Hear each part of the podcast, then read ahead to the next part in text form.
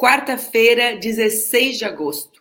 Um apagão atingiu ontem 25 estados e o Distrito Federal e deixou 29 milhões de brasileiras e brasileiros sem luz.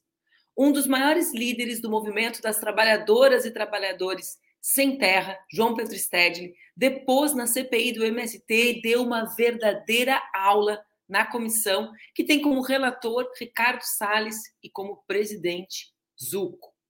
Bolsonaro é condenado em segunda instância por 175 agressões contra jornalistas e deve pagar multa de 50 mil. Acho que com o dinheiro das joias ele consegue. Isso e muito mais vocês vão assistir agora no Expresso com a Manu.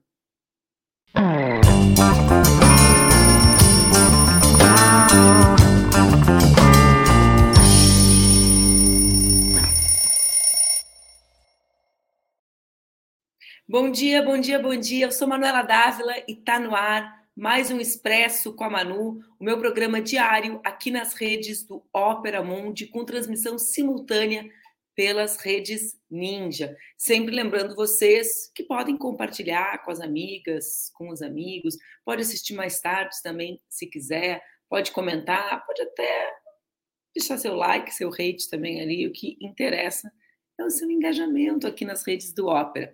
Ontem, o Brasil se despediu da grande atriz Léa Garcia, que deixou um legado imenso na televisão, no teatro, no cinema e uma história de vida dedicada à arte, entrelaçada aos movimentos sociais, à intelectualidade e à luta antirracista. Foi do teatro experimental do negro, levou seu ativismo para os palcos e para as telas, foi indicada ao Cannes por Orfeu Negro e inúmeros outros prêmios ao longo da sua carreira. Nos presenteou, ao longo de toda a sua generosa existência, com uma gigantesca filmografia. Ai, foi difícil falar filmografia, hein? Cheguei a botar R's onde não existem. Com uma filmografia gigantesca. Eu quero que vocês assistam um vídeo que foi exibido ontem na TV Globo, da Conceição Evaristo, em que ela, entre outras lindíssimas mensagens, falo o mais importante. Se Leia fez tudo isso num país racista como o Brasil, imagina o que poderia ter feito num país que não fosse como o nosso. Vamos ver o vídeo da Conceição?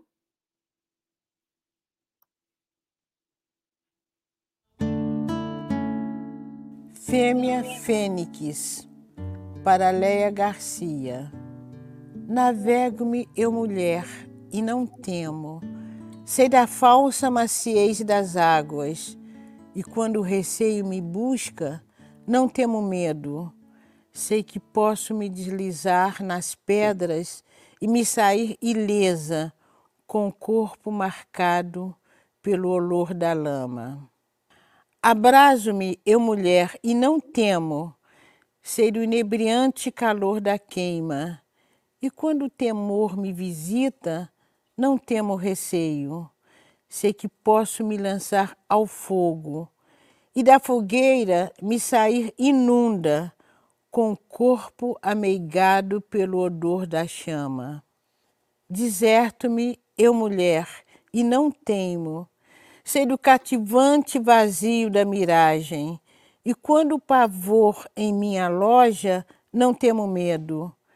Sei que posso me fundir ao sol e em solo ressurgi inteira, com o corpo banhado pelo suor da faina.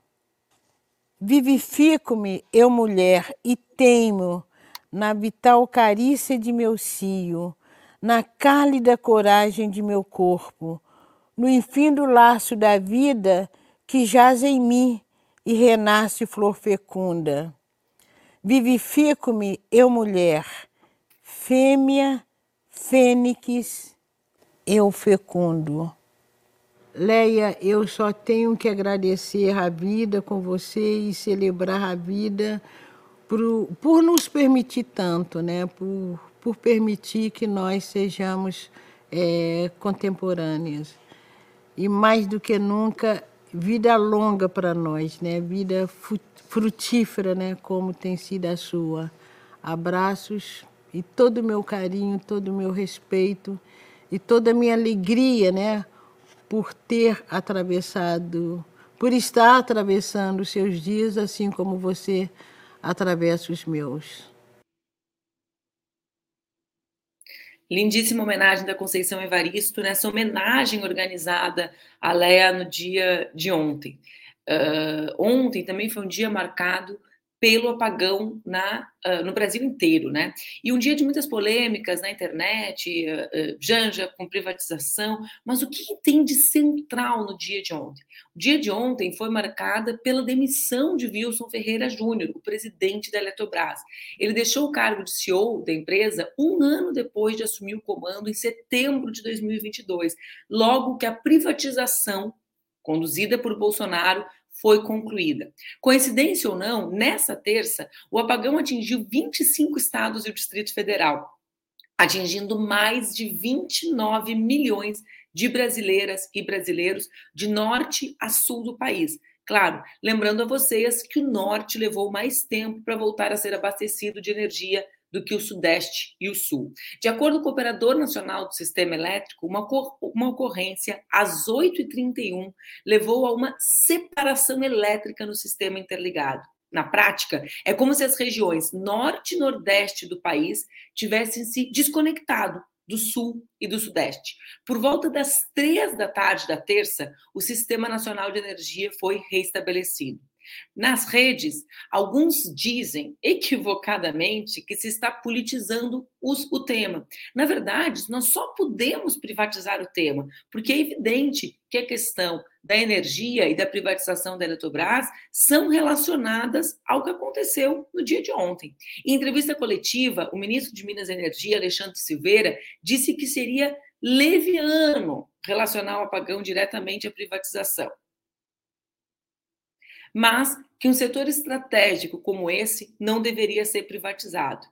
Bom, essa fala do Alexandre, do ministro Alexandre Silveira, ela é importante porque ela reconhece o, o, o papel estratégico da Eletrobras para a soberania nacional, para a garantia do desenvolvimento nacional. Né? É, essa é a parte importante. O ministro ainda não explicou exatamente o que causou o apagão, mas fala em eventos ocorridos no sistema. Segundo ele, o ministro Alexandre Silveira, as informações do Operador Nacional do Sistema Elétrico são de que houve sobrecarga em uma linha de transmissão no Ceará e que isso pode ter causado a interrupção do fornecimento de energia.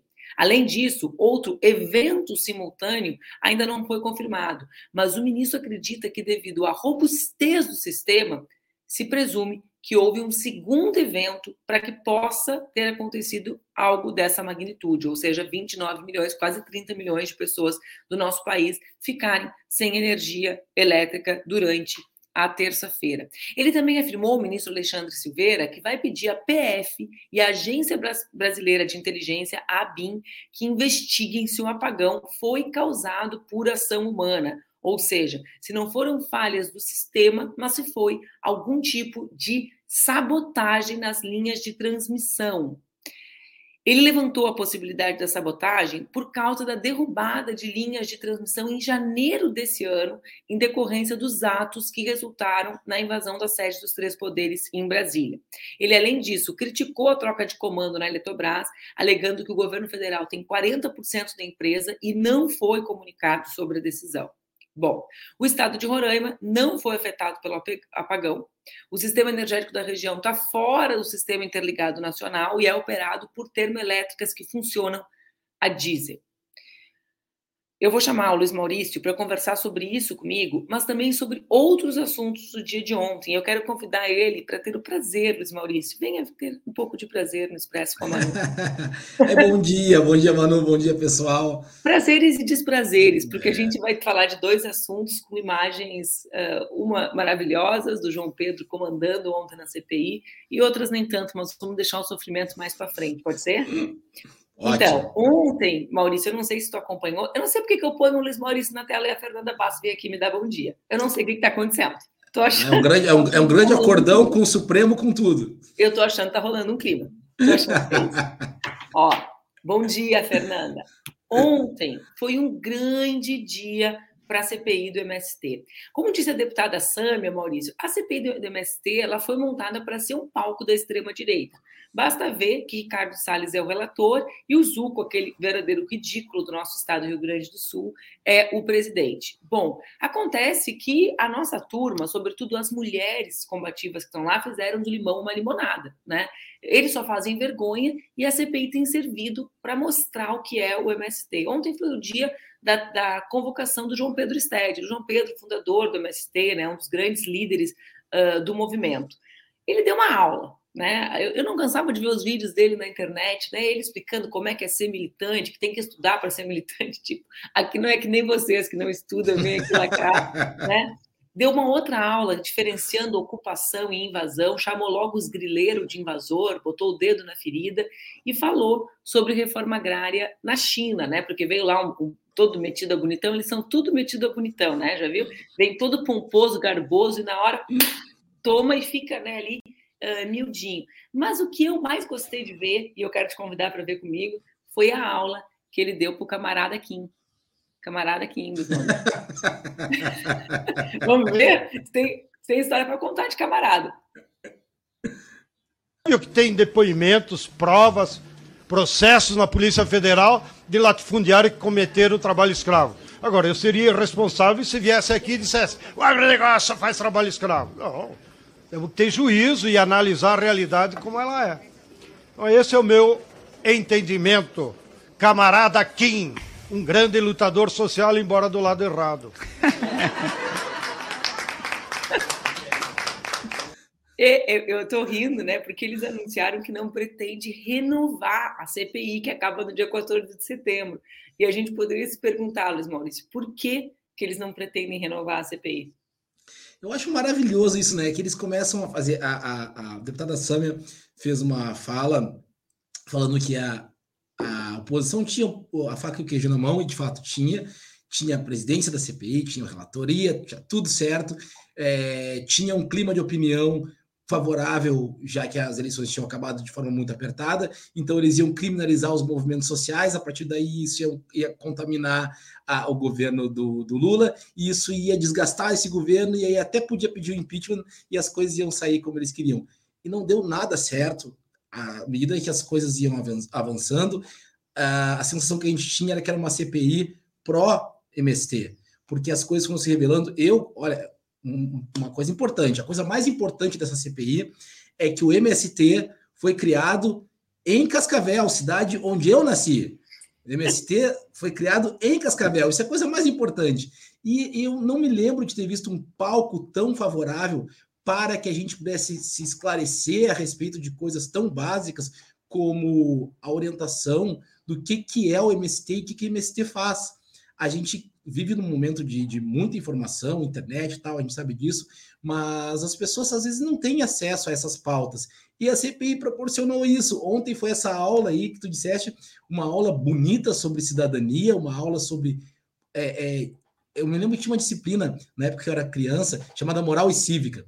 Ah, e é ontem, é, eu sou muito velho, eu sou muito velho, é. Eu sou da época do MST, do surgimento, lá em Cascavel, eu sou muito velho. Mas, sim, foi muito interessante que essa diferenciação entre ocupação e invasão e mostrar para as pessoas que, às vezes, aquelas pessoas que parecem estar à margem da lei são aquelas que estão justamente pedindo, exigindo, pressionando para que a lei seja cumprida. Exatamente. Essa diferença é uma coisa muito interessante. Ele trouxe isso de maneira didática, clara, a, a, absurdamente limpa, e eu acho que aí o tiro saiu pela culatra. Acho que o pessoal da, da, da oposição quer logo acabar com essa CPI, porque se continuar assim, daqui a pouco o pessoal já tá, tá todo mundo comprando os bonezinhos do MST. Opa, peraí, isso já tá acontecendo. Tá todo mundo é, comendo MST, arroz do MST. O MST na última década, né, Maurício, conseguiu, acho que a última década, talvez seja um pouquinho maior o período, mas conseguiu estabelecer uma relação incrível com a turma da cidade, com a turma urbana. Eu cresci no interior e, e, o meu pai, que é professor universitário, foi professor universitário, agora é aposentado,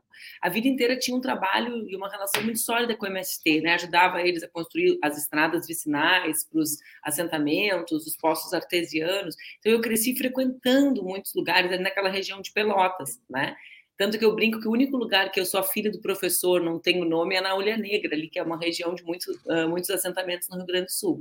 Mas é, eles sempre foram muito isolados na cidade. A gente ia assim, o pessoal de esquerda falava, quando falava do MST, tinha assim, é era uma barreira.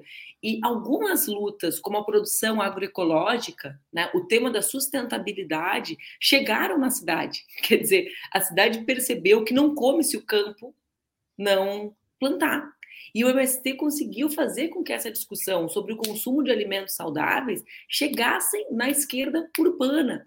Né? E isso tem relação com muitas, eh, muitas decisões que eles tomaram. O fato é que o MST é um movimento completamente diferente do que era 15 anos atrás.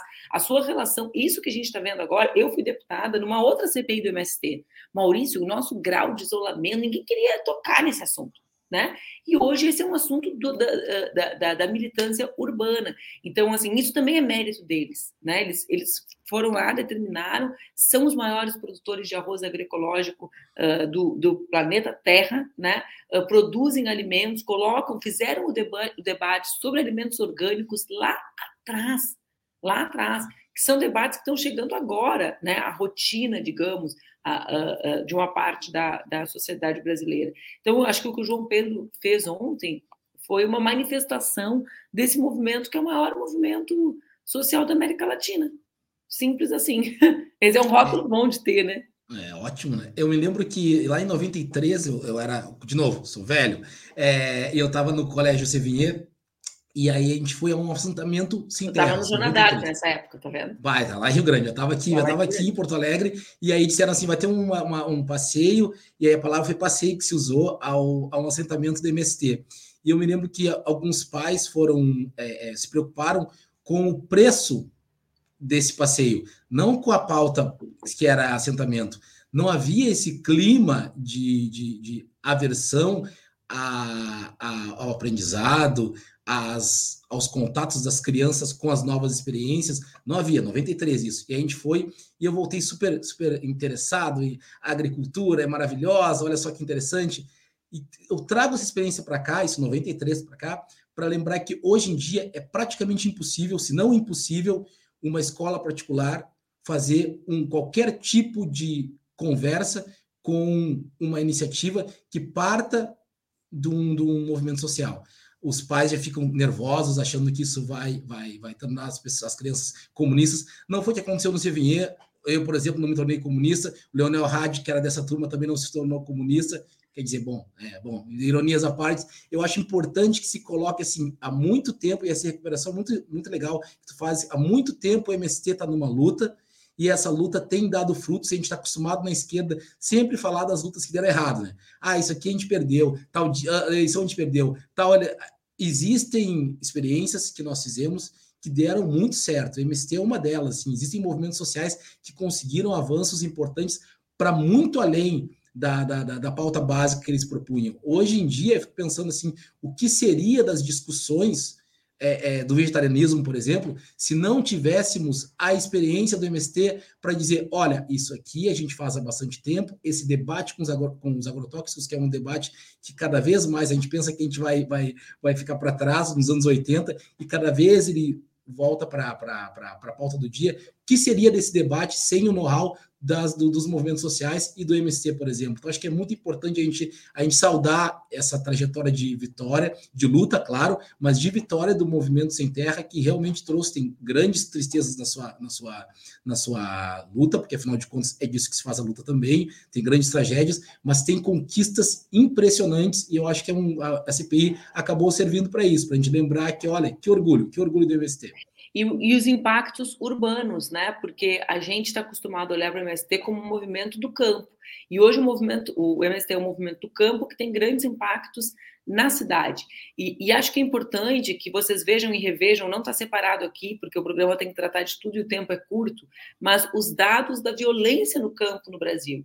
Por quê? Porque a violência que é atribuída ao MST pela extrema-direita, ela é produzida contra as trabalhadoras e os trabalhadores sem terra e os lutadores do campo.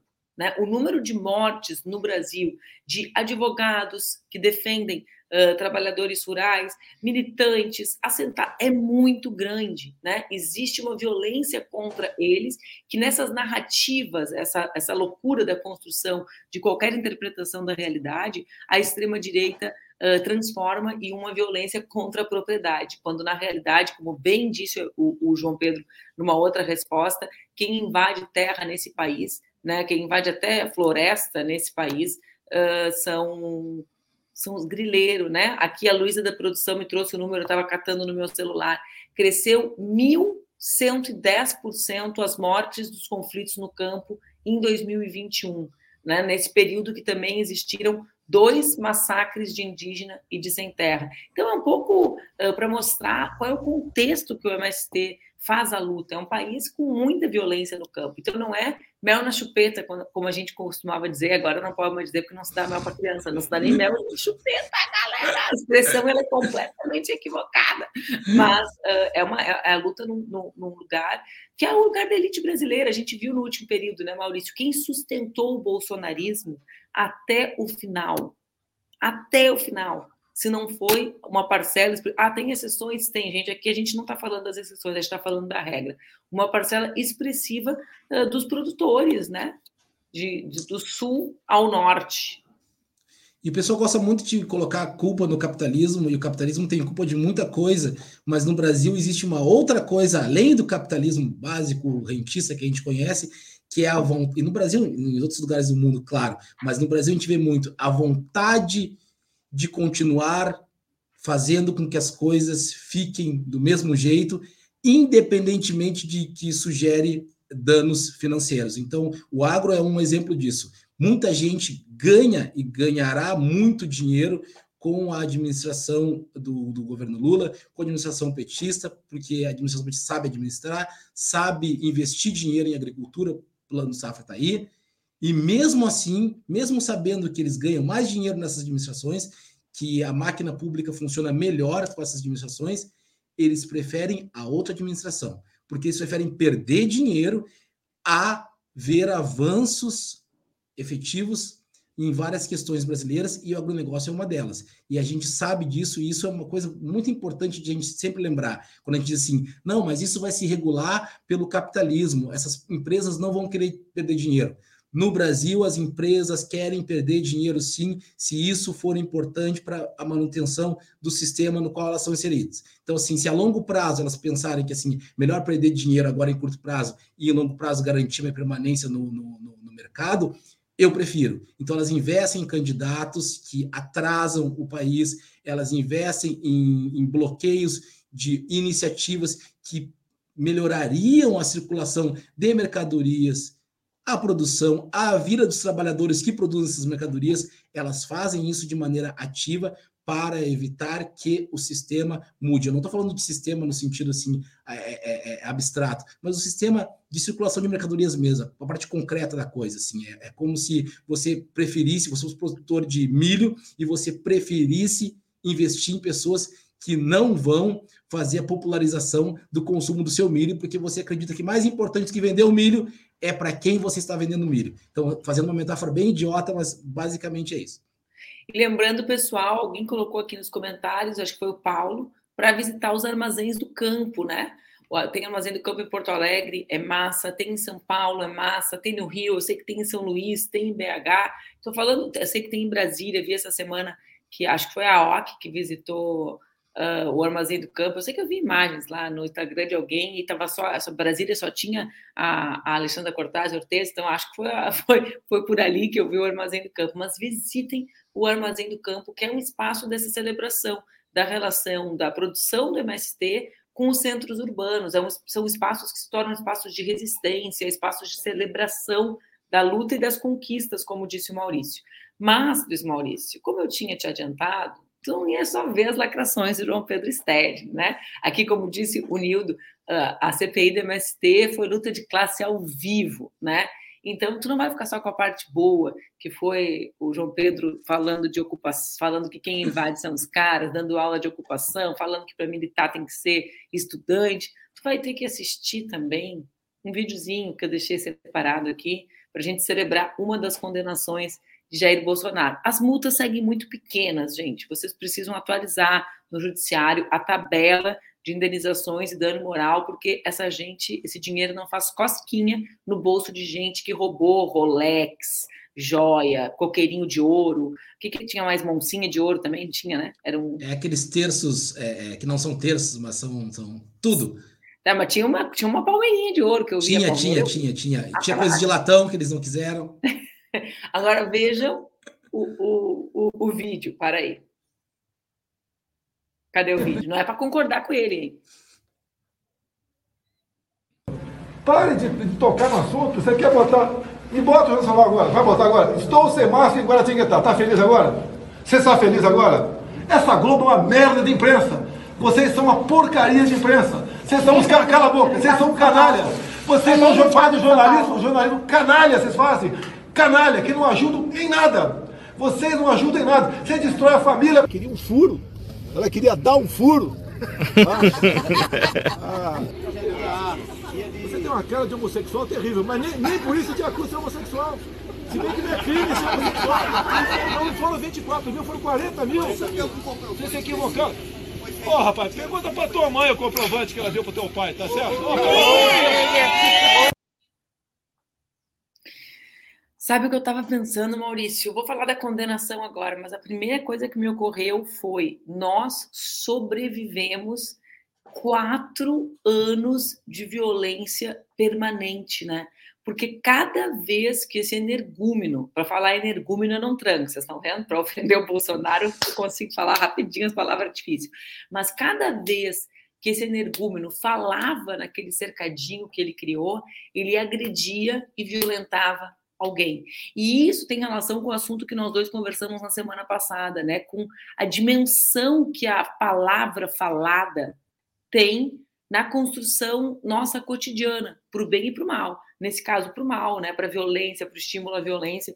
Ele foi condenado, eu só vou dar a notícia, Maurício, para a gente poder falar. Ele foi condenado uh, pela quarta Câmara de Direito Privado do TJ de São Paulo por 175 agressões à imprensa. Essa ação foi uma ação do Sindicato dos Jornalistas do Estado de São Paulo e a multa, como eu já disse, foi de só 50 mil reais. Eu acho interessante porque o, o, a turma também gosta de falar, de falar mal do sindicato, né? E essa ação foi movida em defesa de todas as jornalistas e jornalistas, inclusive aqueles que falam mal dos sindicatos, né? Para defender a ideia do exercício profissional das comunicadoras e dos comunicadores. Mas eu, sinceramente, o que mais me choca é isso. A dimensão, né? Quando a gente vê, chega a dar um negócio, né, Maurício? Porque a gente desnaturalizou.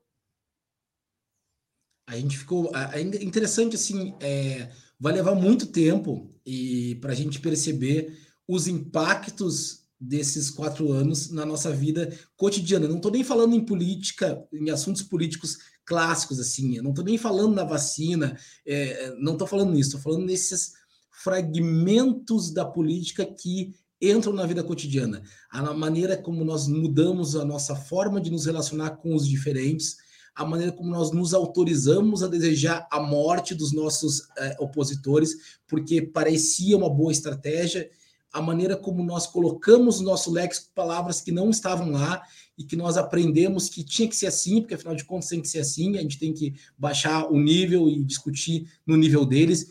Eles nos trouxeram para o nível deles, agora nós estamos ao nível deles, e isso foi muito ruim para nós, porque nós não tínhamos condição de fazer esse enfrentamento no chão. Nós não somos dessa estirpe. Aqui eu não estou falando sobre ser esquerda ou sobre ser direita.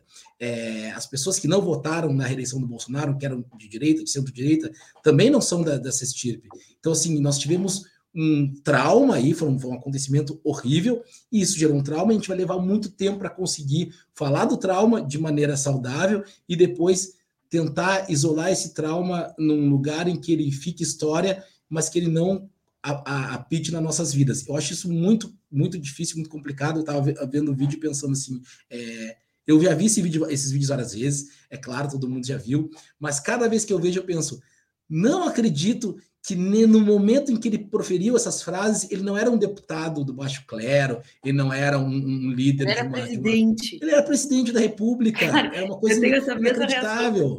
Eu tenho essa reação idêntica, Maurício, com vários temas, né? Ontem, por exemplo, a coluna da, uh, da Bela Megali na, no Globo disse que esses casos das joias, deixa eu ver, eu tô, eu tô a Bela Megali, isso mesmo, disse que os, os casos das joias ficaram com Alexandre de Moraes, mas cada vez que a gente, que eu assisto uma notícia, por exemplo, das joias, né?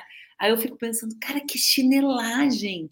O cara, o cara levou o avião presidencial usou para vender um relógio, é até, até na bandidagem, é uma chinelagem, né? Aí eu, eu, eu me lembro de um, eu não vou dar o nome da pessoa porque ela está morta, mas um, um, político que foi meu colega, que ele dizia assim, cara, esses ladrões de hoje são muito chinelo. No meu tempo, o cara roubava tanto que a gente não sabia se ele era rico de família ou de roupa. e, e, e é uma chinelagem, né? Aí eu fico pensando, cara, o cara que é um ladrão de relógio. Foi presidente do país. É um pouco a figura, né? Aí, quando a gente tira do contexto essas violências, Maurício, a gente tem a dimensão do que elas eram. Por quê? Porque naquele tempo ali, naquele, naquele tempo passado recente, né? Todo tempo era isso, duas, três vezes por dia. Então, eu às vezes quando eu revejo isoladamente assim, a minha sensação era muito maior do que eu conseguia sentir naquele tempo que estava naturalizado.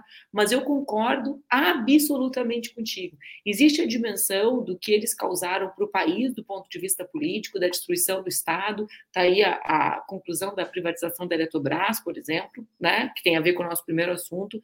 Mas existe essa dimensão do que esse comportamento, esse estímulo à violência gerou em todos nós, enquanto povo, né? Uh, do ponto de vista das relações humanas, das relações sociais, de como nós somos refratários a qualquer ideia mais crítica. Por quê? Porque não, não, eu não consigo, não consigo nem considerar um equívoco, porque é uma espécie de blindagem por um grau de violência que só pode ser refratário. Eu vivi isso na pele, né?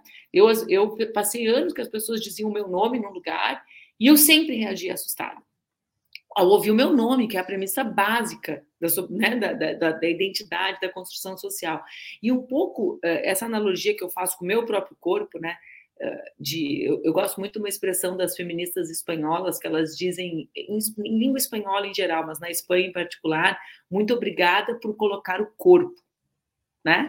Porque tem uma dimensão física mesmo na luta política nesse último período.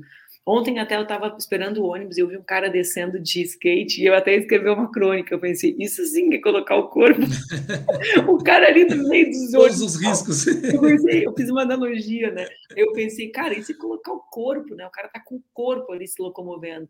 Aí eu fiz analogia com o que elas dizem, né? É, a gente coloca o corpo. Mas por que, que eu estou dizendo isso? Porque essa coisa que eu tinha, né? Por colocar o meu corpo, né? Ouvir meu nome e fazer assim, ter um espasmo, né, que era automático, não era assim, ah, tenta ser diferente, eu não, não era, não era da, da, racionalidade. É um pouco como a gente reage a toda e qualquer crítica, porque porque nós precisávamos nos blindar de uma gente que é absolutamente nefasta, né, Maurício? É, é o que eu comentava ontem com, com o Duca caminhando na rua. Dá para pensar que tem gente que até o final do segundo tempo da eleição passada ainda achava que não fazia diferença? Gente que a gente conhece, gente que não se engajou, gente que não estava desesperada, né? Porque a, a, a, reação era de desespero, inclusive de gente que nunca tinha se engajado. Dou o exemplo da Xuxa, que eu sempre dou, né? Porque para mim é, o exemplo da frente ampla é a rainha dos baixinhos está com a gente, né? Se envol... Por quê? Porque teve a dimensão do que estava acontecendo.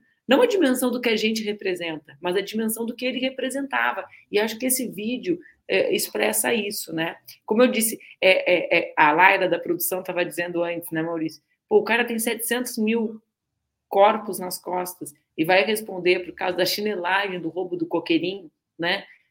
É Al Capone, né? A história talvez seja essa, mas o que interessa é que ele responda, né?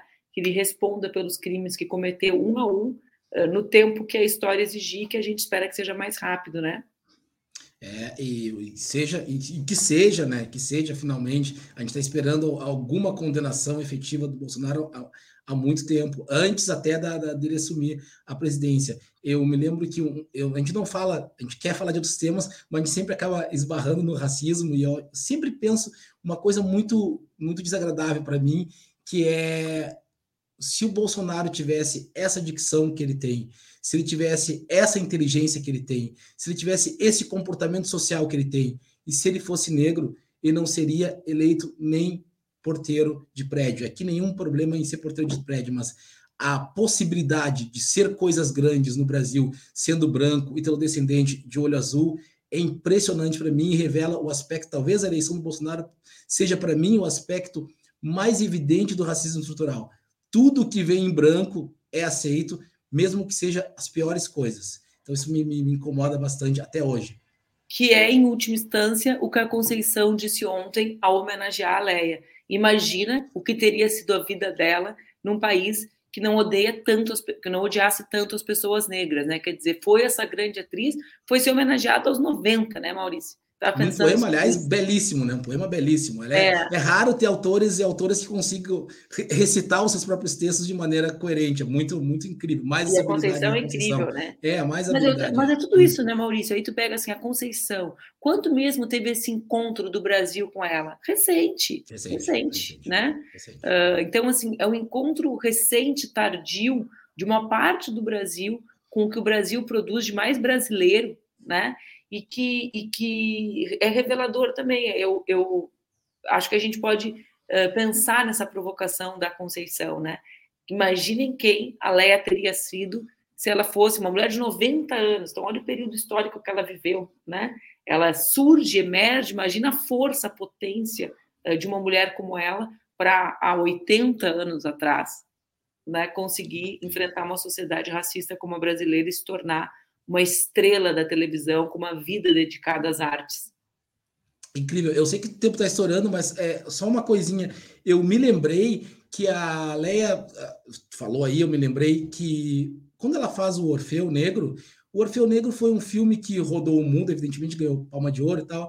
E ela e ele ela, esse filme influenciou uma é, moça que ficou fascinada pela cultura negra, que era mãe do Barack Obama. Então, assim, isso é muito importante. A gente sempre fala do soft power atual e existiu. O soft power já está aí há muito tempo. Assim, olha que interessante. A gente é capaz de influenciar pessoas que nós nem imaginamos que existam, que vão gerar outras pessoas que vão influenciar de maneira definitiva o mundo, e, e o trabalho da Leia é um desses exemplos eloquentes, acho muito bacana. Assim. Casualmente, assim. na universidade, ontem, Maurício, eu fui para minha primeira aula, horrível, né? A Laura tá nervosa de ir para a escola aqui, eu disse, Laura, tu não tá sozinha nessa, eu também, tô entrando no prédio que eu não sei onde é, não sei onde eu tenho que descer de ônibus, não sei falar a língua, é uma coisa, cada vez que eu acho que eu tô bombando na língua, vou dessa cambalhota para trás.